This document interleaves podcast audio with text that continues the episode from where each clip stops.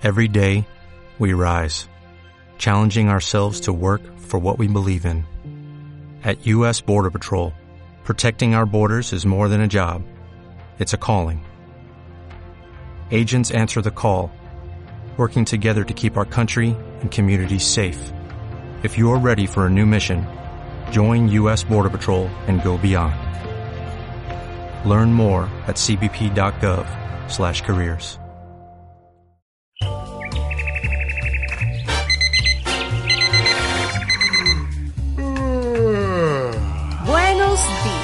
Bom dia. Good morning. Buongiorno. Vamos con nuestro checklist. Café listo.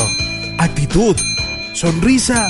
¿Preparados para la diversión y el entretenimiento? Super check. Entonces, bienvenidos a Dale Play Miami, el Morning Show, con Lucía Tobar y Fran Carreño, por VDM Radio.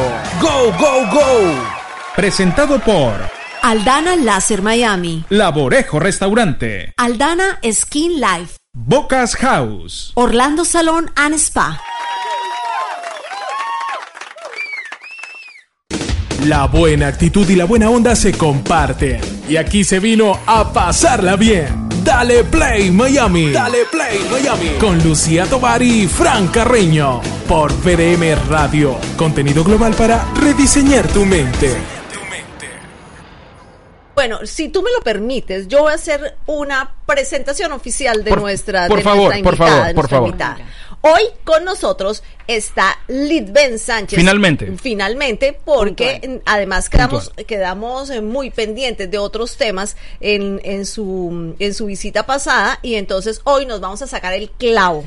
Así es. Porque este programa es así, revanchista. Sí, así Nosotros es. agarramos y decimos, no, no, ¿qué, ¿cómo que 10 minutos con No, no, No, literalmente la semana que viene, llama ahí, dile al alcalde de la ciudad que no, que lo cambiamos para la otra, porque nos quedamos picados con una entrevista que Así estábamos es, haciendo. y dormí en casa de Isa. ¿Y dormiste con ¿Dormiste Isa? en casa de Ah, no, buenísimo. Tú sabes que es poder llegar famoso, se ha vuelto muy famoso el sofá, el sofá de la casa de Isa. ¿En serio? Sí, Sí, ella, sí, ella sí, tiene ella- un sofá ahí donde a, a la gente pernocta eh, y alguna gente, no toda, e- ella es muy selectiva. Me parece muy bien. Sí, ella es muy Ella me ofreció abiertamente esa posibilidad. Y mire, son las 8 y estoy aquí. Ya Mira, estás no, aquí. muy bien, muy bien, súper. Lidvain, bienvenida. Gracias. Bienvenida. Hoy vamos a hablar, Gracias, hoy, nuevamente. hoy- hoy vamos a hablar de, de jóvenes y de padres, como siempre Sí. con Lidvain. ¿Qué, Eh, hacer, qué hacer cuando los adolescentes están en esa etapa donde dicen se van de rumba y entonces tú estás con el corazón en la mano y la adolescente dice, bueno, la están pasando buenísimo, tú le dices, estás aquí a la una. Y son las cinco y no llegan. Y los papás con el corazón en la mano. ¿Cómo hace uno para, para manejar ese tipo de situación? Porque, ajá, uno mismo lo hizo, yo me acuerdo. Exacto. Y, y entonces, ¿cómo hace uno para manejar ese tipo de situación para no desbordarse? Porque la angustia del padre debe, es como que te quiero torcer el cuello. Es cierto. Y bueno, nuevamente gracias por invitarme otra vez. Aquí estoy puntualmente. muy bien. Este, esa angustia es propia de todos los padres, incluso no solo hasta que son adolescentes, sino más grandes. Claro. Ok, Cuando nos vamos incluso de casa, queda todavía esa sensación de estará bien, estará bien cuidado, habrá llegado bien, habrá comido, habrá hecho, ¿no? Sin embargo, creo que es muy importante que establezcamos límites desde manera muy temprana, ¿ok? Eh, nosotros no podemos pretender establecer un límite cuando ya el adolescente tiene carro, cuando ya el adolescente tiene libertad para hacer cosas de manera individual, ¿ok? Porque es mayor de edad o porque tiene licencia o porque tiene el vehículo, etcétera, etcétera. Tenemos que hacer cosas antes, porque en la medida que nosotros construyamos esa relación de confianza, puede ser que esos límites no se brinquen, que esos límites en la medida en que ya sean adultos, simplemente no busquen retar a los límites de los padres.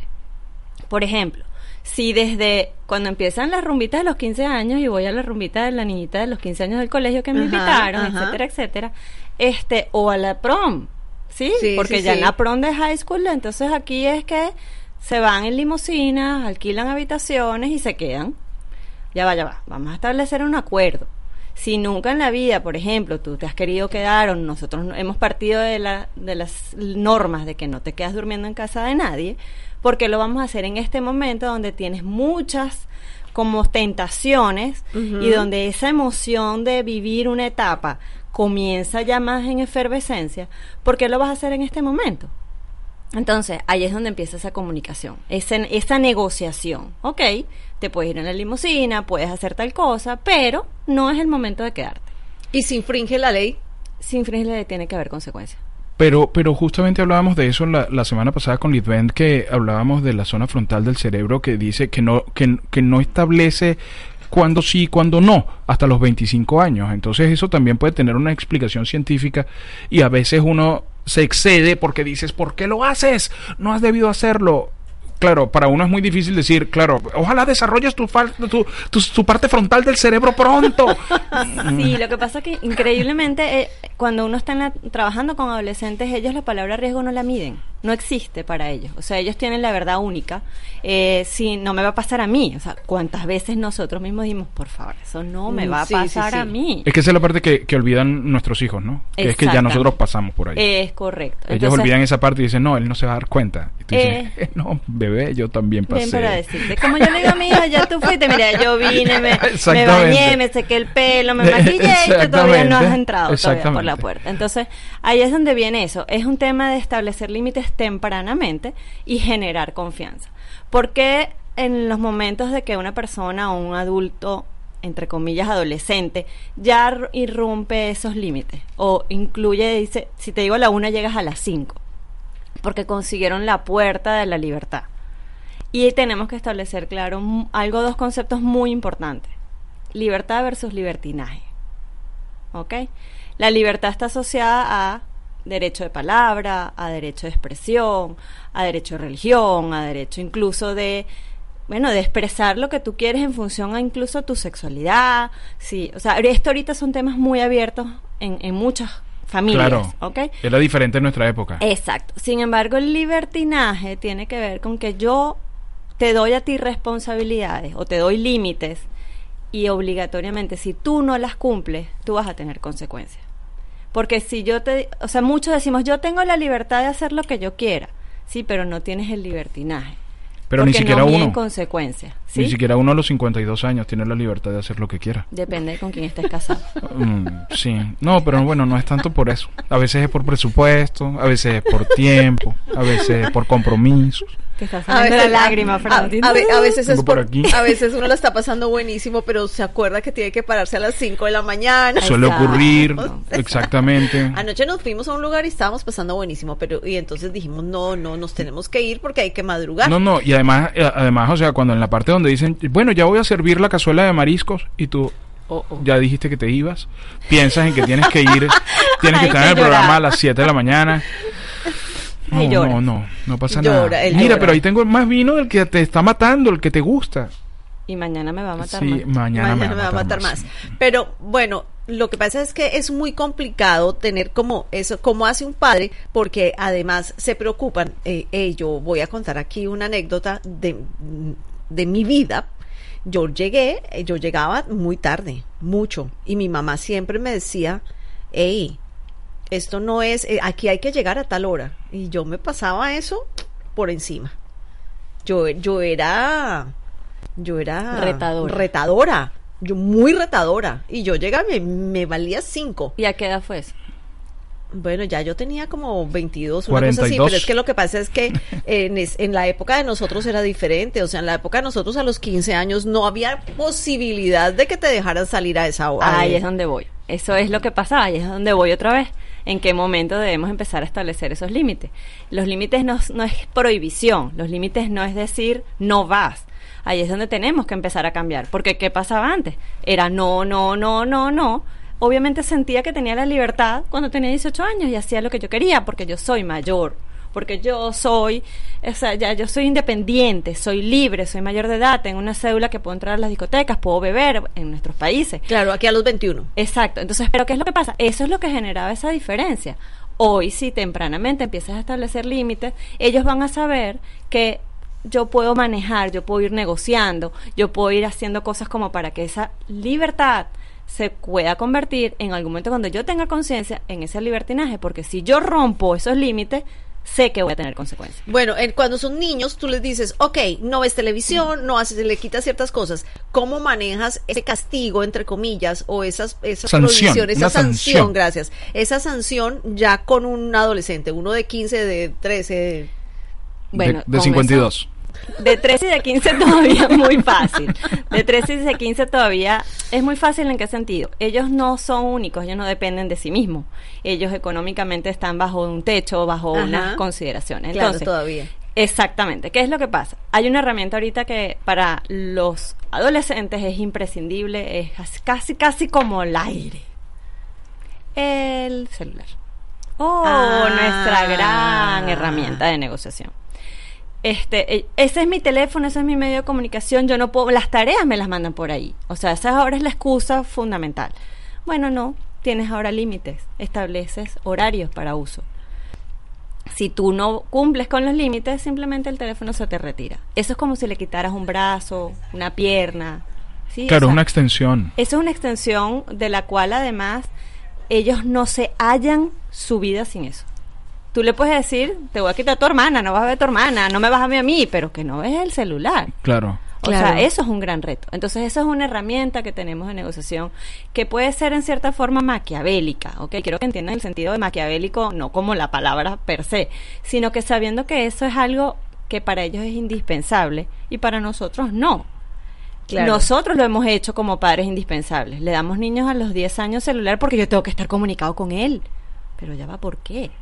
Un niño de 10 años generalmente no va a estar nunca solo. No, tú lo dejas en la escuela, vas y lo buscas en la escuela. en una actividad contigo, sí. en una actividad extra va a estar con seguramente con un coach con un profesor con o sea con un Ajá, adulto que le va a poder prestar un teléfono eso sí no hay ningún adulto sin celular eso es muy poco posible entonces ahí es donde tú empiezas a generar ese tipo de límites ese tipo de acuerdos yo particularmente con mi hijo que se lo di hace dos años cuando tenía cuando entra al último año de middle school es donde le damos el celular y ¿Eso a qué edad es? eso fue a los 12 A los 12. ¿sí? Este, yo Está hice un bien. acuerdo A mí me dieron el celular a los 35. y yo cuando me lo pude pagar, yo mismo trabajaba en la compañía. O sea, no Exacto. te creas que es que es así que me lo dieron. No, no, digo cuando. Yo me lo Yo te digo, me lo dieron porque me lo dio Movilnet. Ah, viste. Que yo lo misma. pagué. Y si decimos que fue con la promoción, trae un amigo, se nos Exactamente, cae la tlin, tlin, tlin, tlin. Así es, así es. Entonces, este, yo generé un acuerdo, un acuerdo firmado. Casi Ah, que por notariado. escrito. Sí, señor. Oh, ¿Cuáles ¿eso, son? ¿Eso marca una diferencia? Total y completamente. Oh. Eso establece esos límites tempranamente. O sea, ¿qué es el celular? ¿Para qué debe usarse y cuáles son las consecuencias?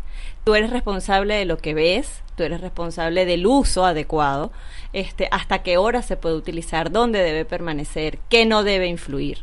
Por ejemplo, el celular no puede estar por encima de una, re- una reunión familiar. O sea, el celular no es prioridad. El celular no puede estar en la mesa a la hora de cenar, que es el único momento en el cual compartimos los cuatro como familia. Este, el celular, eh, llueve, trueno, relampaguea, sea vacaciones, sea summer, sea lo que fuera, a las nueve y media de la noche se apaga. El celular nunca duerme en el cuarto del niño. Porque, ¿qué ha pasado? Los momentos en donde ellos sienten que tienen esa libertad porque papá y mamá están durmiendo es en las noches. Claro, ese es el las momento. conversaciones subversivo. más calientes, por decirle un nombre Ajá, ajá. de la Sí, radio para- para- Más permitido, subidas de tono. Ajá, al igual que las búsquedas en, en los teléfonos de las redes sociales, de internet, etcétera, etcétera, suceden en las noches. Entonces, eso es importante que sepamos que nosotros tenemos manera de controlar eso. Y cuando ya son un poquito más, eh, más adultos, o sea, más, más de 16, que ya tienen una licencia eh, Restringida restringida, eh, ya casi 18, ¿cómo haces? Porque igual están en la casa, igual están bajo tu, eh, tu guardia. Hay, hay, hay, ciertas cosas que tú tienes que establecer. El hecho de que ya tú, por ejemplo, a los 16, 18 años probablemente trabajen en un part-time o tengan ya esa necesidad de cumplir horas comunitarias, hay, tiene que hacerse ahora al contrario. Tú tienes que pedirle a ellos que tengan responsabilidades en casa.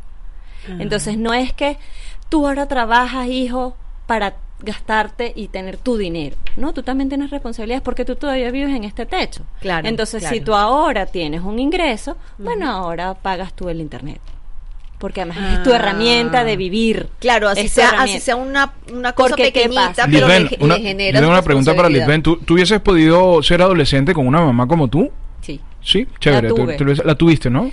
A ver, vuelvo un poquito a mi historia. Esta, me, esta- me- me acaba de llegar esta pregunta de parte de tu hijo. No, a ver, yo puedo echar un poquito el cuento muy corto de mi vida. Yo soy huérfana de madre desde los siete años. A mí me, crea- me crían las dos hermanas de mi mamá. Y mi papá, bueno, siempre muy presente, pero no seguí viviendo con él, ¿ok? Este, y yo tuve límites muy, muy claros.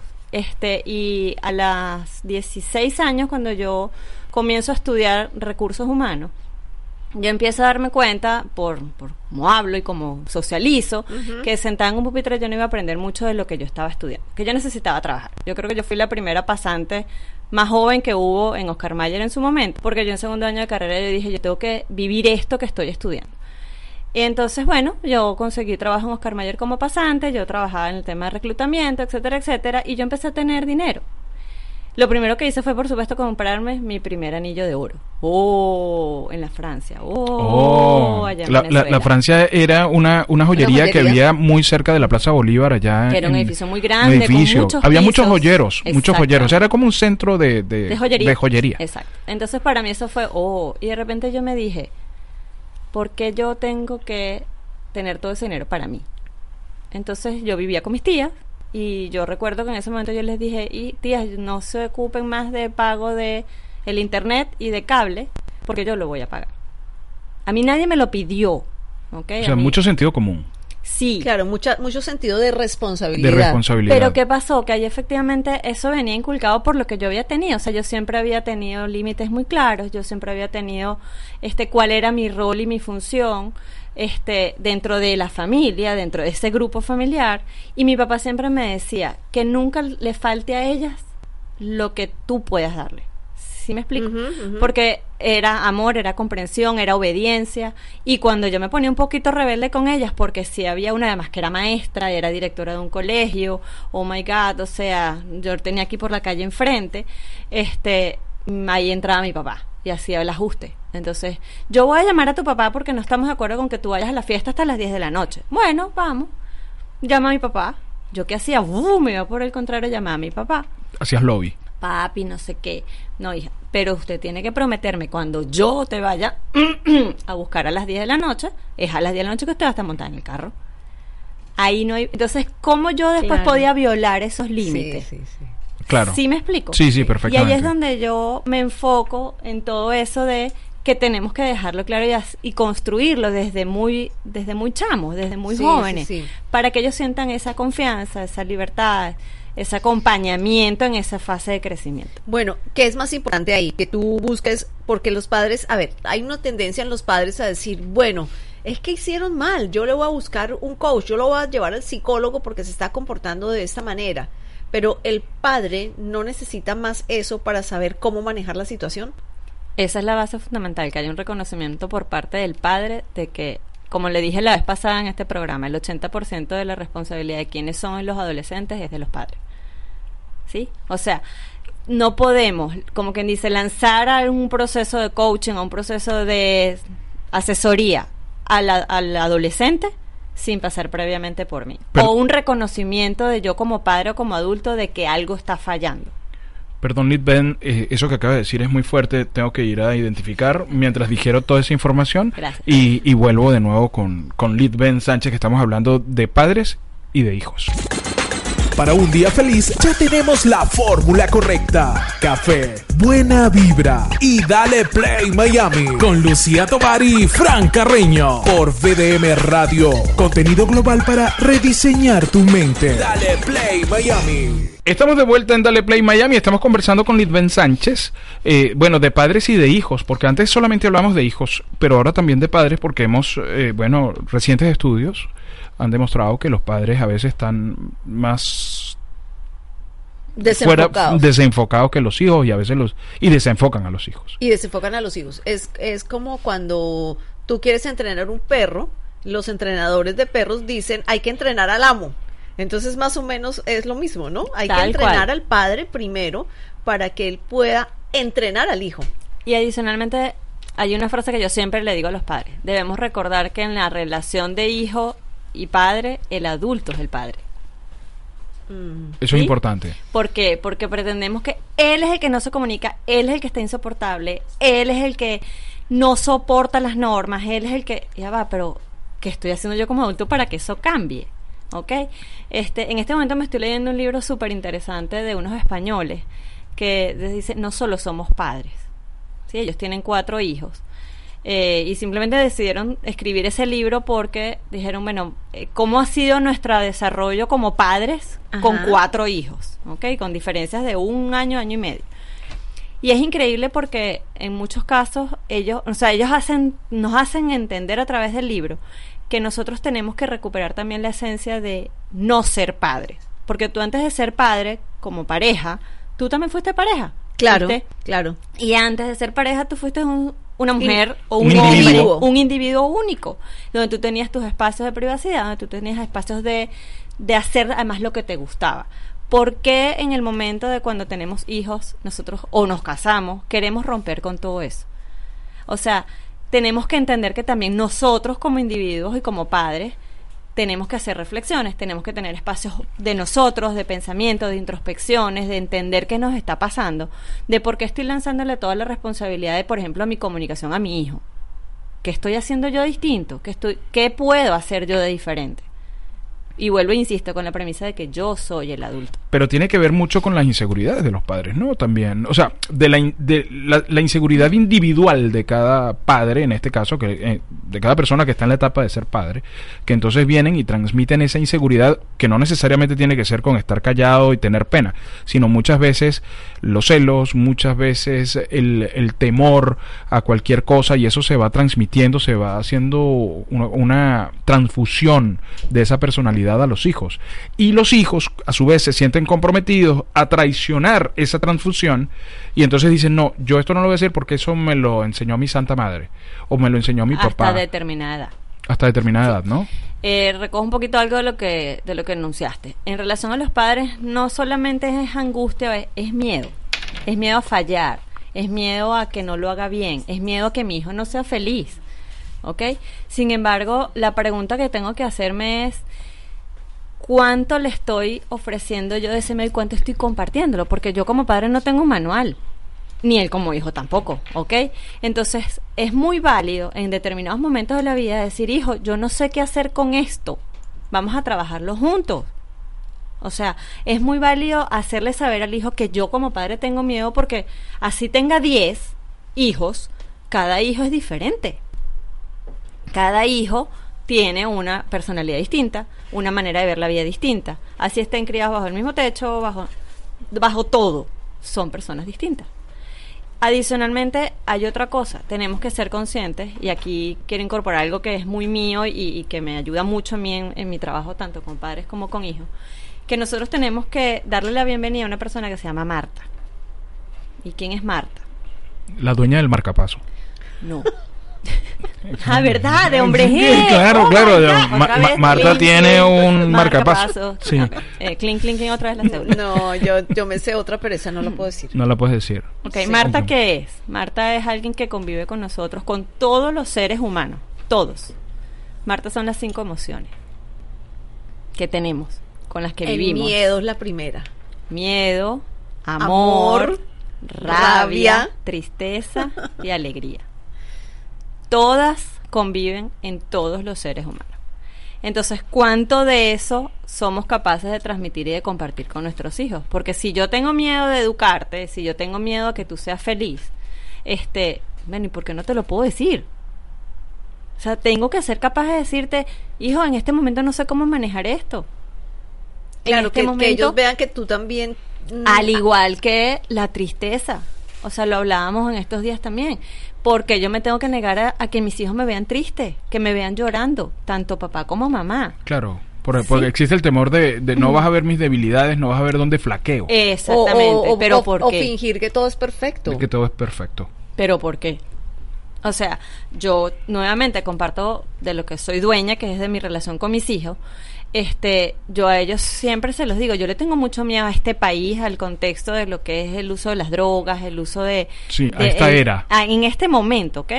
Este, ¿Y qué he hecho yo? Empezar a estudiar, investigar. O sea, aquí existe un día formalmente donde en, en determinados sitios te dan abiertamente y públicamente, o sea, públicamente no, pero abiertamente te dan la posibilidad de que tú adquieras la marihuana y te, in- o sea, la fumes gratis para que tú te, in- o sea, hagas la inducción a ese mundo. Sí. Ya yo averigué qué día es, le dije a mi hijo, hijo, mira, esto te va a pasar, esto es posible, este quiero que sepas que al entrar a eso las consecuencias son estas, estas y estas, lo bueno puede ser esto y esto y esto, porque todo en esta vida tiene bueno y malo. Pero buenísimo Claro. que abras esa puerta, ¿no? Ajá, al igual que con el sexo. O sea, hipersexualizamos a los hijos, que eso es otro tema maravilloso. Este, pero entonces a la hora de que la muchachita a los 15 años te baila reggaetón, escondidas en una fiesta de 15 años y ante ti baila vals, tú dices, "¿Pero qué fallé?" Bueno, pero si a los 7 años la llevabas para un spa, le pintabas la boca rojo, este, le, le decías que bailar reggaetón era maravilloso y la filmabas y le se lo aplaudías en las fiestas familiares, ¿cómo voy a recoger eso? Si tú fuiste la que sembró eso. Claro. Y nosotros no tuvimos, cuando en la época nuestra ni siquiera había contacto cuando bailábamos, no, había contacto. Tú allá, yo aquí, bailando Y- o- B52, O, eh, que era lo que o bailábamos en aquella bailabas, época. o bailabas más adulto, pero agarradito Exacto, normal. del- o sea, sí, sí, así, sí, sí, el sí. pasito. Sí, el normal. merenguito O sea, de- de era lejos, lo, pues. tú, tú agarrabas un hombro, ya eso era motivo. Sí, sí, sí, Tú demasiado. agarrabas un hombro, con eso te masturbabas por tres meses, con, con el hombro de alguien. Y era el recuerdo para Y el siempre. recuerdo erótico más grande que tú tenías a los 16 años, le toqué el hombro. Y era un recuerdo erótico, era un recuerdo erótico. Ya, es. ya las cosas han trascendido, han trascendido a, otra- sí, a otro sí, punto, sí. ¿no? Sí, sí. Bueno, dime, dime. Ahí es donde viene un poco, para cerrar, es un tema de reconocer, eh, Marta, en todo, o sea, en, en tanto en los, los padres como en los hijos. O sea, eh, una- ayer también estaba viendo un- una charla con unos mexicanos también que ellos hablaban de que en este momento somos los padres de péndulo. O sea, nos vamos a los extremos. Oh. O somos los papás que somos todo es recto, dictadura, eh, límites establecidos sin posibilidad de negociación, o los que Los somos permisivos completamente, donde les permitimos hacer todo sin ningún tipo de responsabilidad, sin ningún tipo de consecuencia. Y, nos, y a veces nos podemos estar moviendo en los dos lados y los, los hijos no logran entendernos. O sea, ¿cómo reaccionará hoy mi papá? E- Eres bipolar. Ajá.